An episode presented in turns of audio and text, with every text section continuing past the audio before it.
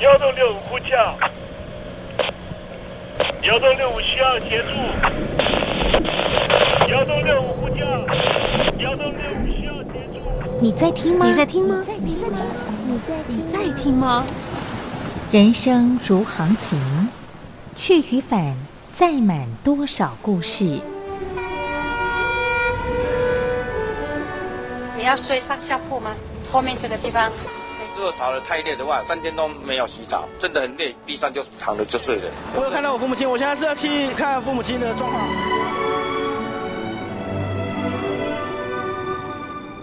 聆听故事湾，让每个故事找到属于自己的码头。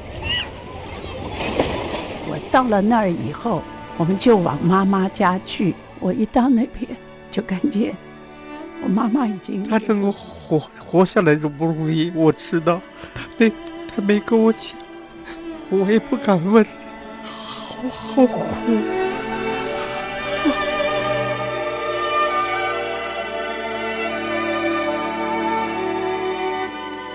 聆听故事湾，聆听故事湾。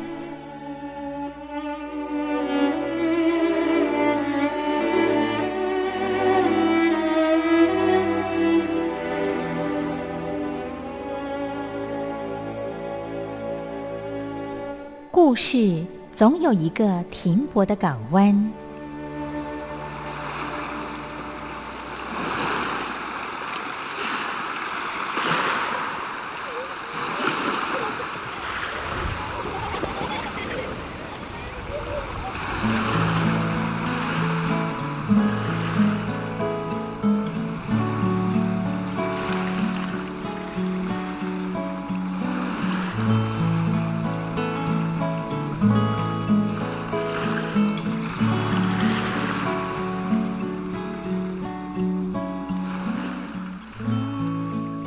一二三四五六七七六五四三二一，大陆听众朋友您好，我是您的好朋友东山林，在台北问候您。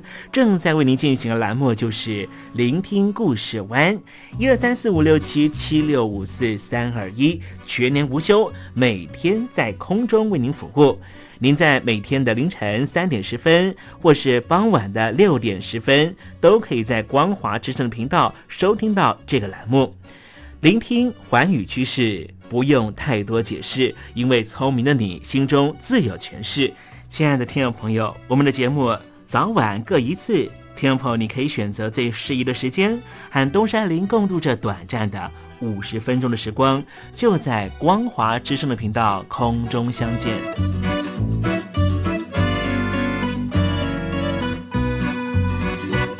听众朋友，收听、聆听故事湾东山林的节目，到底能够听到什么样的内容呢？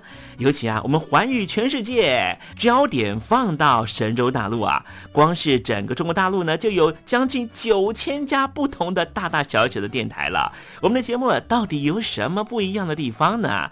嗯，让东山林自吹自擂一下吧。宫中频道何其多，赵钱孙李挺能说。热点平地上直播，仔细听来差不多。直播室外领导多，你说他能怎么说？开场才说茶黑窝，碰上土狼不敢摸。主播低头翻翻稿，导播左右反复搓，想到孩子泪婆娑。好了好了，都别说，且听东山林怎么说。东山林不是红太狼，也不是那喜羊羊，亲亲海上一叶舟，才能自在自在说。客官呐、你拉把椅子随便坐，袒胸露背床上卧，怎么自在怎么做，就当这是自己家，自己家。睁大眼睛，show time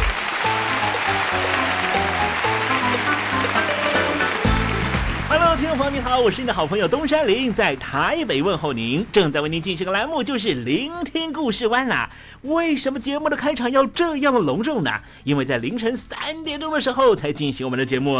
听众朋友可能正在打瞌睡之中，或是呢在睡梦之中，所以呢要赶快把听众朋友呢让那瞌睡虫踢到九霄云外啦。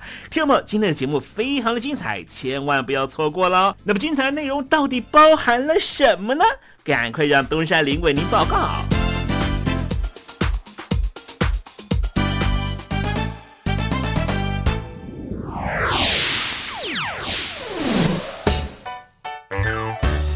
星期六、星期天，猴子爱聊天。东山林前几年呢，曾经去过日本的和歌山了啊。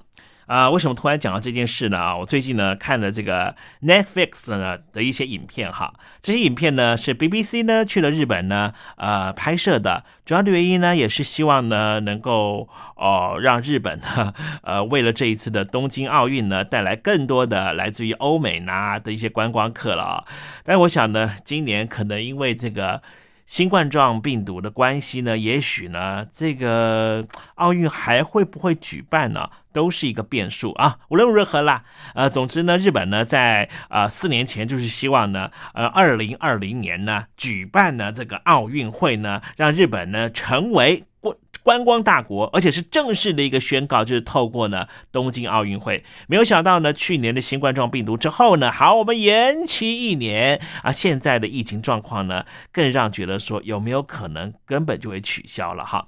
好，不管了，我们这个谈到刚才所提到的哈，东山林呢在 Netflix 呢看到了啊一个短片哈，介绍了日本啊，他就说到了日本的和歌山，我印象好深刻啊，我去日日本的和歌山玩的时候啊，整个和歌山的呃景致呢跟日本其他地方不太一样，因为有人说呢，这个日本的和歌山哈。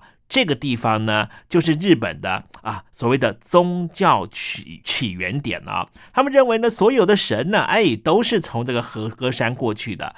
我也是因为如此呢，呃，去这个和歌山呢，走了他们的呃参拜神的这个啊山道了哈。哎，这个过程里面呢，也看到了好多很虔诚的日本的朋友啊。为什么会谈到和歌山呢？和歌山虽然讲起来，哎，对，它是一个呢，呃，属于神的国度，但是呢，在和歌山的某一个海湾呢，却在做，也许是会让神都会生气的事情了。就是这个海湾呢，是在大量的捕杀海豚，在什么地方呢？待会在时政你懂得的环节里面呢，再跟听众朋友介绍啊。那么今天节目的下半阶段为您进行的环节就是电台推荐好声音。世界说到就小，就算离我有天生的约定，也还要用心去寻找，不见不散。I will be there。好男人不好找，好声音更难得。海峡两岸的朋友，好久不见，我是柯一敏 Mindy。无论你在哪里，正在做什么，我都愿意为你加油。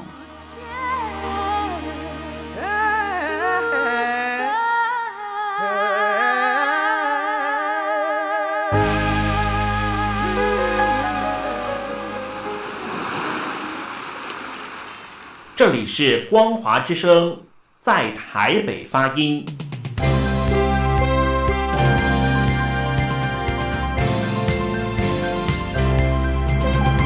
现在，请习近平同志讲话。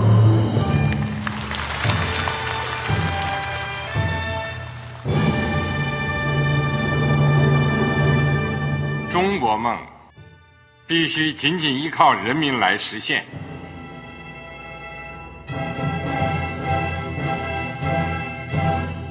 好国民得关心家事、国事、天下事。呃，谢谢发言人。我们注意到啊，现在那个外面有很多关于前中央政治局委员周永康的一些消息和报道。我不知道发言人对这个事情有没有什么可以呃透露、可以披露的。国家对于公事啊，不是什么东西都要公示的。我只能回答成这样了，你懂的。作为天津市来说，每年要偿还的这个公路建设的贷款量有多大？哎，这个郝国民这个偿还，得回避时政敏感议题。因为他这个这个事儿我就不好再说太细。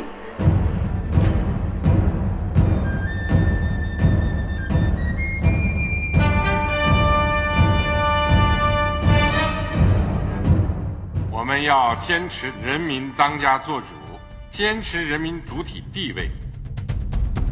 任何官方不宜说太细，期望您体谅的话题，尽在实证，你懂的。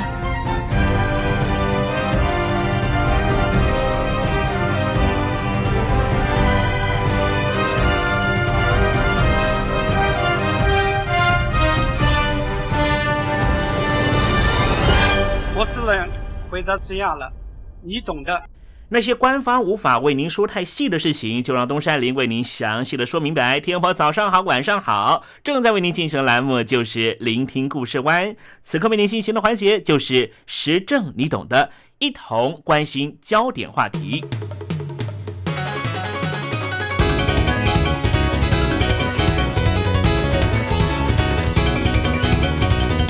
海豚长期在人类文化中扮演着重要的角色。例如，在希腊神话里最常见，有很多古希腊的硬币上面都刻有人类或是神智骑在海豚背上的图像。古希腊人非常喜欢海豚，他们认为看到海豚在船的周围的波浪，代表的是一个好的兆头。传说中啊，阿里翁曾经被所乘的船上的水手打劫，被迫跳海。结果，一名海豚被他的歌声打动，就把他救回岸上。海豚在动物辅助疗愈法上，正被越来越多用来治疗一些精神疾病或是发展迟缓症。例如，两千零五年一项研究发现，海豚确实可以帮助疏解一些病患忧郁症的情况。可是，你知道吗？在日本却有大量捕杀海豚的传统，虽然引起国际社会的挞伐。今天东山林就跟听众朋友聊聊日本的血色海湾。每年的九月一号是日本的捕豚季，从这一天开始，就有许多世界各地的保育人士都会陆陆续续的到日本和歌山的太地町展开保护海豚的行动。但是这些保育人士前往当地可说是困难重重，比方说。二零一五年，就有两名来自于香港的外籍记者，因为无法取得签证而被日本当局拒绝入境。二零零九年，奥斯卡金像奖的纪录片颁给了《海豚湾》这部纪录片，在影像里面揭露了泰地艇渔民每年屠杀大约两万三千只海豚的真相。各界人士都开始关注日本捕杀海豚的问题。从九月一号开始，当地就展开六个月的捕豚季。二零一五年九月，有一名香港动物报的记者陈泰成进入了这个地方采访。陈泰成表示，泰地町气氛非常紧张，当地警察、传媒和村民监视着他们的一举一动，更有日本传媒质疑他们到泰地町的原因是什么。另一方面，因为不希望他们进行任何拍摄，所以警察禁止他们携带手机进入超市。陈泰成又透露，因为二零一五年去采访的时候天气不太好，渔民都没有出海捕鲸，但是相信渔民最后还是会把海豚赶入海湾，在岸角突袭他们。泰迪艇的捕豚季长达六个月，由九月到隔年的三月。每年都有超过两万只的海豚在日本被合法围杀。海豚在这里被怎么杀的呢？海豚的听觉非常敏感，渔民用钢管插入海中，咚咚咚的敲打，让海豚陷入惊慌失措的境况。渔民迫使精疲力尽的海豚进入港湾，再以渔网封锁。等到隔天，商人会来挑选海豚，卖给世界各地的水族馆。被挑剩的海豚就逃不过被杀的命运。当地渔民会把海豚囚禁一个晚上。为什么这期间他们不会跳跃渔网逃生呢？因为海豚是极为群体化的动物，他们绝对不会抛下受伤、疲惫或是弱小的家人，自顾自的往外逃去。捕猎人残酷的运用海豚这个优良天性，抓捕到更多的海豚。保护海洋协会指出，海豚的身体结构并不像人类，比如说，人类在受伤流血的时候会昏倒，或是人类在极度惊吓的时候不会有疼痛的感觉。可是海豚的痛感神经永远都有意识。换句话说，海豚是一直保持意识清醒的情况，经历所有捕杀者在它身上所做的所有残忍的作为，直到死去的那一刻。当你在它身上割下一刀的时候，它会感觉痛；当你割下一百刀，只要它还没有死。疼痛的感觉，它一直存在着。这也就代表着，捕杀海豚是非常残忍的。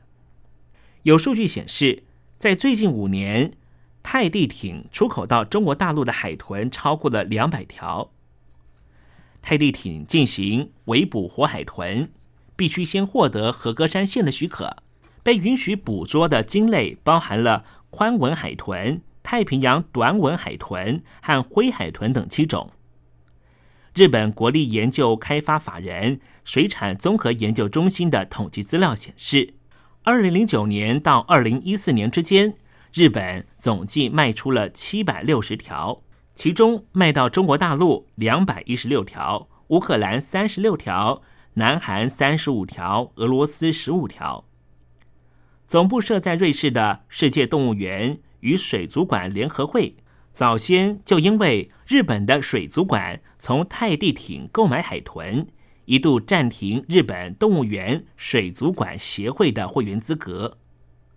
后来，这个组织的网页显示，中国大陆的水族馆数量正在增加，但是只有两家香港水族馆单独加入这个组织。报道认为，数据表明了，实际上。世界各地的水族馆存在同样的需求，并不单单是日本的问题。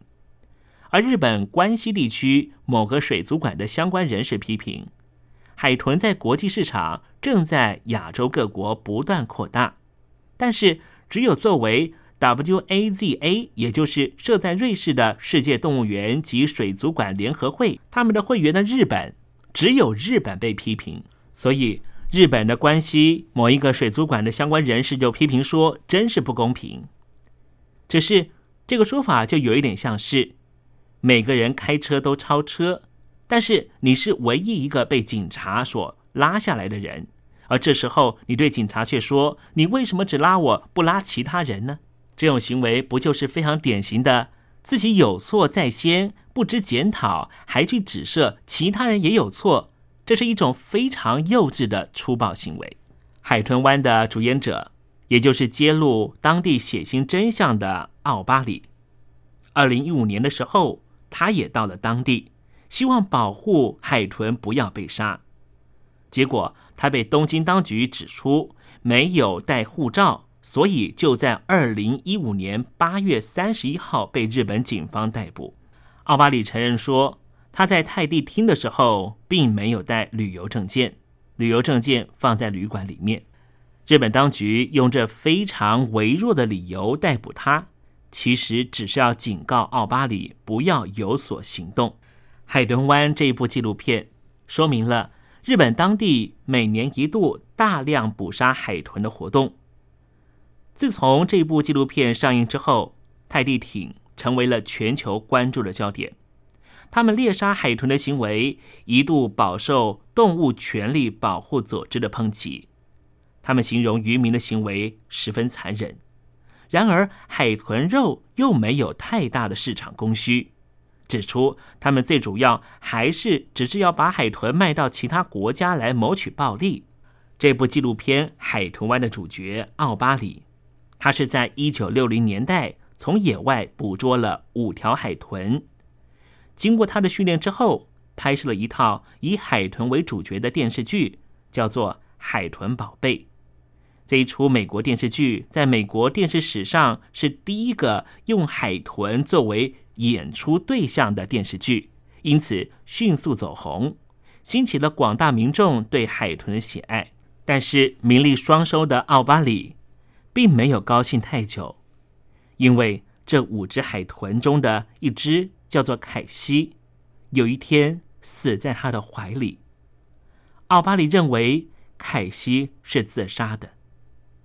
海豚的呼吸其实是有意识的，不像人类的呼吸行为是无意识的。也就是说，当人类要停止呼吸自杀的时候，你的身体根本不会让它发生。但是海豚并不是如此。奥巴里说，那天早上他一如往常的跳进游泳池里面，凯西缓缓的游向他，他以为凯西要给他拥抱。可是没想到，凯西在他怀里面停止自己的呼吸。奥巴里因为凯西的自杀事件惊醒了，他放弃了所有的工作，开始为海豚的生存权奔走世界各地。过去几十年，奥巴里可说是散尽家财。有媒体访问他说：“你为什么会愿意做这件事情？”奥巴里说。如果不是在一九六零年，他捕捉了五只野生海豚，还经过他的训练拍成了电视剧。如果当时他没有这样做，可爱的海豚还是可以在大海里面悠游自在的过他们的生活。这部纪录片直指金豚业市场背后的利益来源，主要来自于买卖海豚带来的巨额利益。世界各国的海洋公园对雌性的宽吻海豚的需求，促使渔民卖掉它们，并且把其余的海豚做成肉品。即使海豚肉早就被检验出含有高量的汞，根本不适合使用。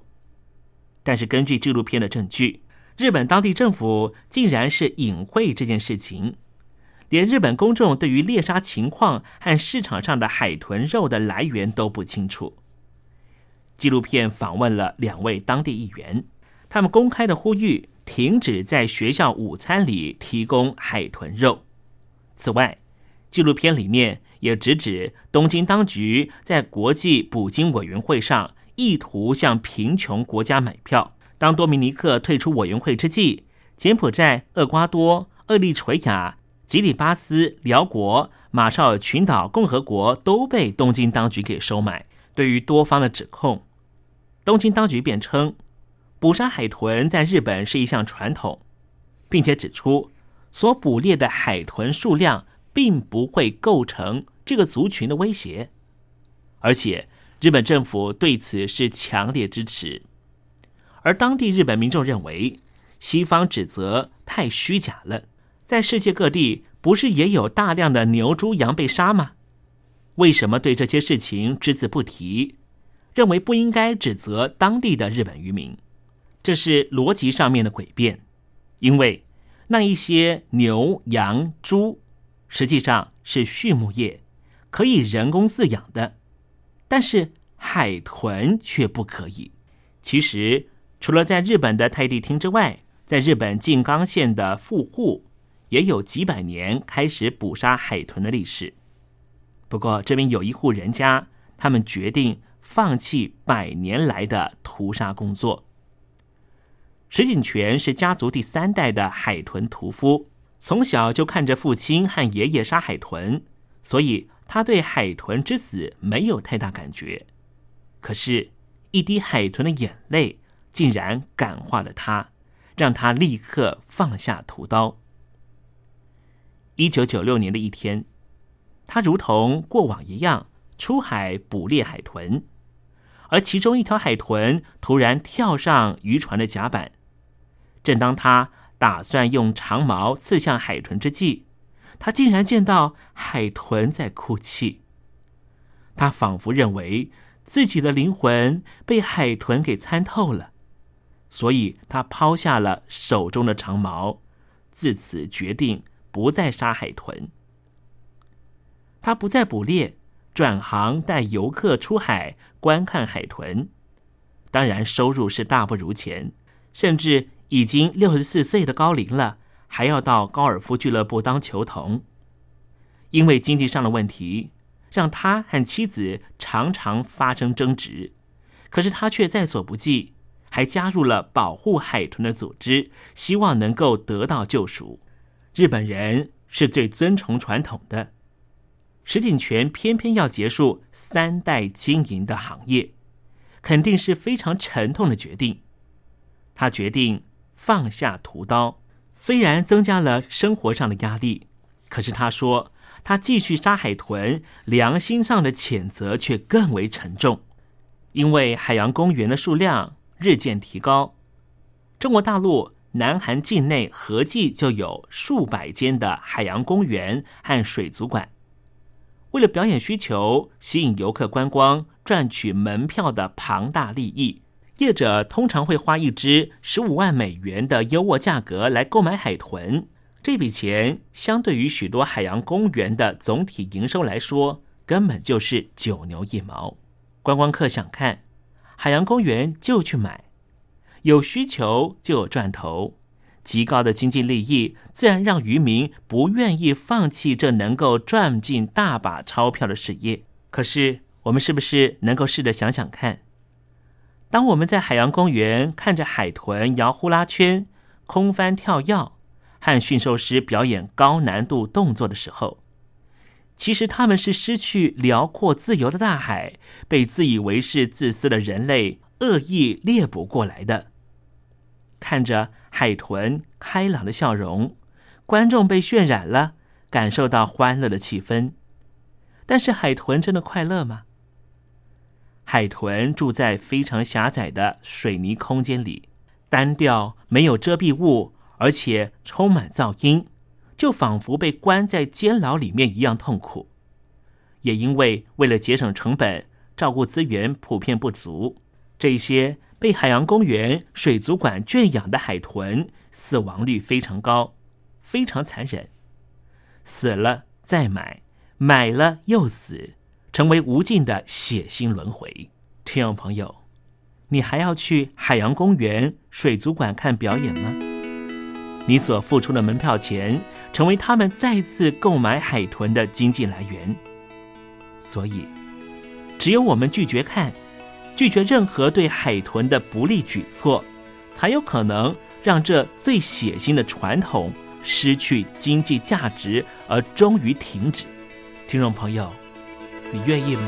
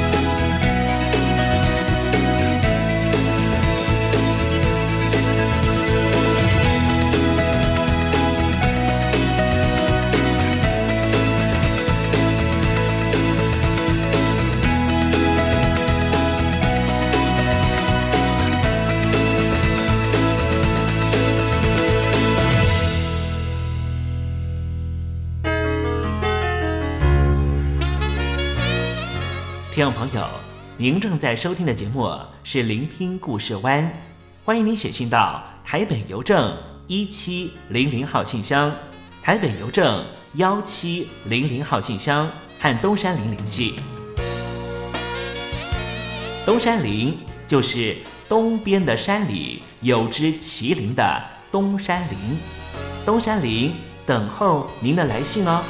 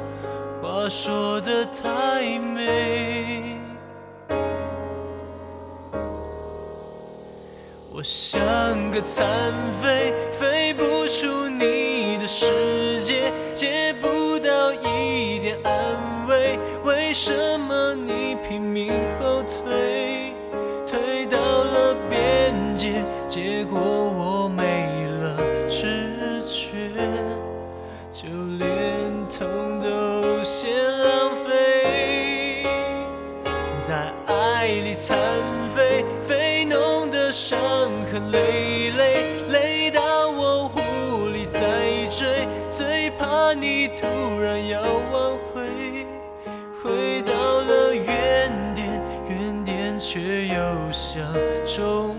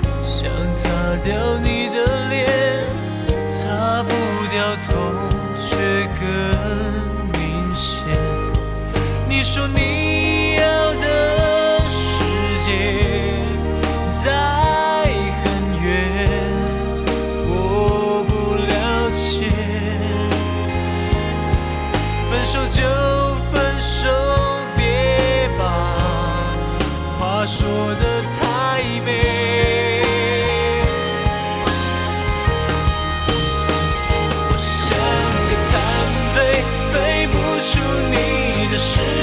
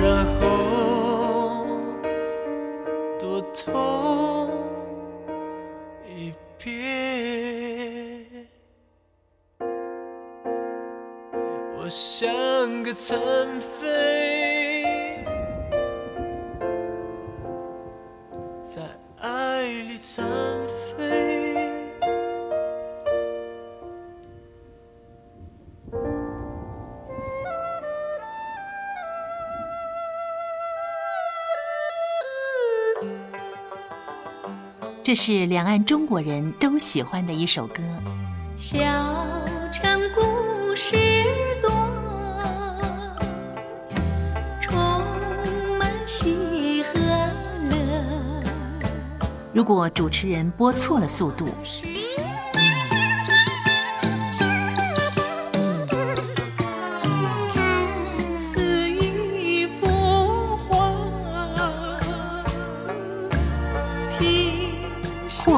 或慢的走调歌曲，都不是听众喜欢的。人生境界真善。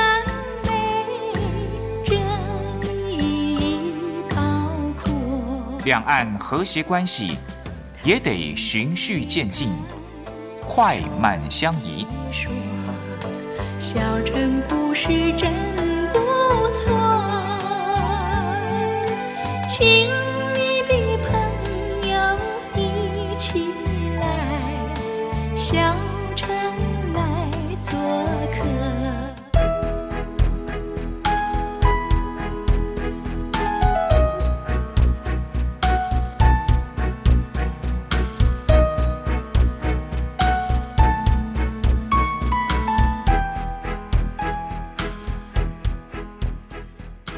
活中少不了知性的真，生活中少不了理性的善，生活中也少不了感性的美。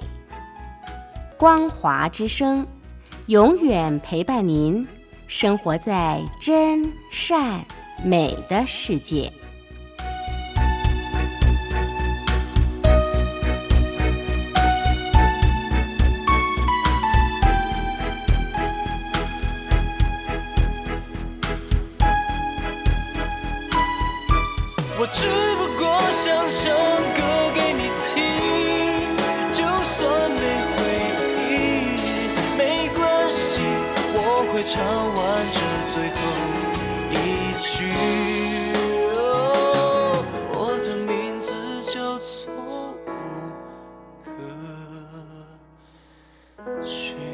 大陆的听众朋友，你好，没错，我就是吴克群。不管你现在在做什么，不管你现在在哪里，吴克群和光华之声在台北问候你。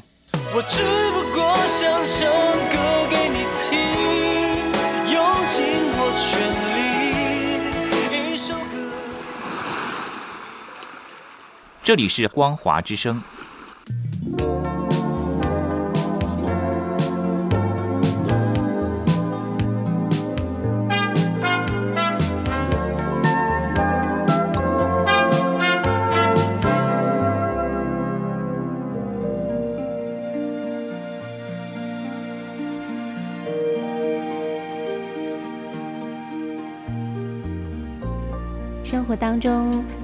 多令人难忘的好声音。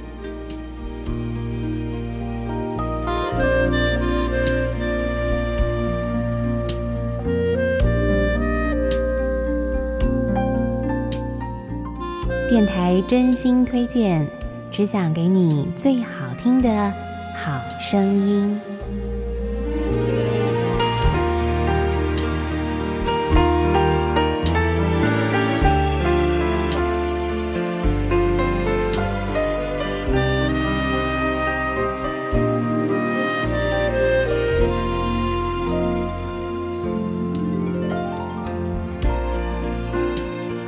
安，亲爱的听众朋友们，欢迎您再度收听电台推荐好声音的单元，我是冯安。在今天节目当中，要为您推荐的一张演奏专辑，是在加拿大非常有名的一位音乐家，就是米歇尔·夏荷勒，他最新的创作演奏专辑《浮世恋曲》。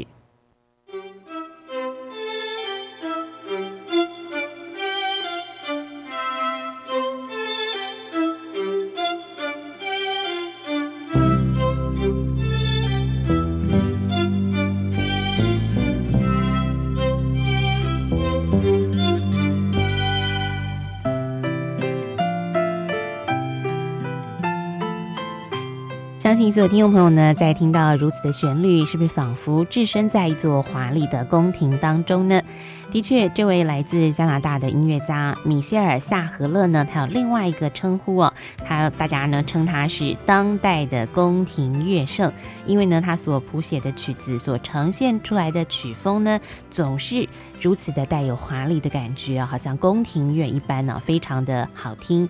那么这张《服饰恋曲》呢，是他最新的创作专辑，那么他利用他最拿手的乐器，也就是钢琴，再配上了弦乐组、长笛跟吉。他等等其他的乐器呢，谱写了以爱情为主轴的整张创作的演奏专辑哦。那么他所描写的呢，是年少情窦初开的那种呃淡淡的初恋的感觉哦。那么现在呢，冯安就邀请所有的听众朋友暂时抛开一切，好好的陶醉一下，沉浸在米歇尔·萨和勒为你所谱写的罗曼史当中吧。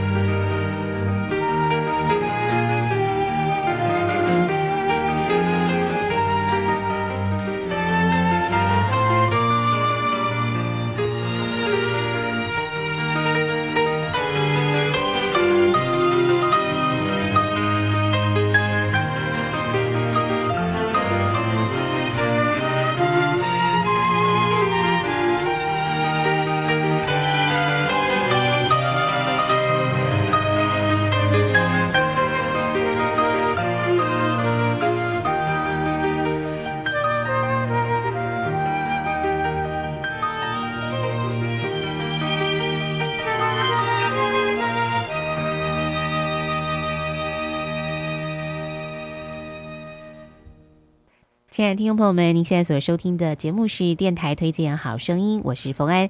在今天节目当中，您所推荐的演奏专辑是来自加拿大的音乐家米歇尔·夏荷勒最新的创作演奏专辑《浮世恋曲》。刚才所欣赏的曲子是当中的罗曼史。不晓得听众朋友呢，在米歇尔的非常华丽的乐声当中，是否有这个回想起啊自己在年少初恋时的那段甜甜美美又难以忘怀的初恋情境呢？今天节目最后呢，邀请所有听众朋友呢，再来欣赏专辑当中的另外一首曲子。这首曲子曲名呢是《温柔》。其实呢，在爱情的世界当中呢，有一颗温柔的心、柔软的心，总是会让对方感觉到非常的幸福哦。好，那么节目最后呢，我们就来欣赏米歇尔·夏荷勒创作的《浮世恋曲》专辑当中的。温柔这首曲子，那么同时呢，今天节目呢也在这儿要跟您说声再会了，别忘了我们下周同一时间空中再会，拜拜。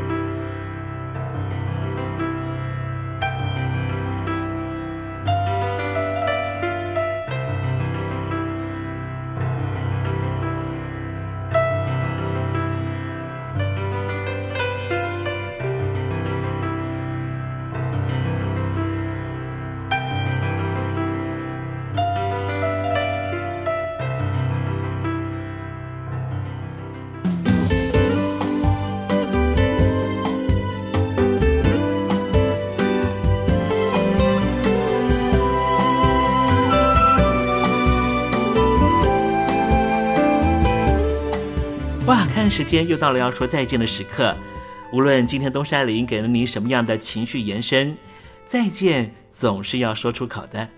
但是，我最亲爱的小伙伴，你知道吗？比起再见，其实我们更擅长想念。每一次的再见都是为了下一个再相聚，不是吗？我没办法确知明天还会不会在这里见到你。都说了，人世间的所有相遇都是久别重逢。不管说再见之后你会遭遇什么人，会见到什么样的风景，如果你愿意的话，东山林每天都在这里等你。再请您和我分享你的一路精彩，好吗？再见了，我最亲爱的你，我们不见不散，拜拜。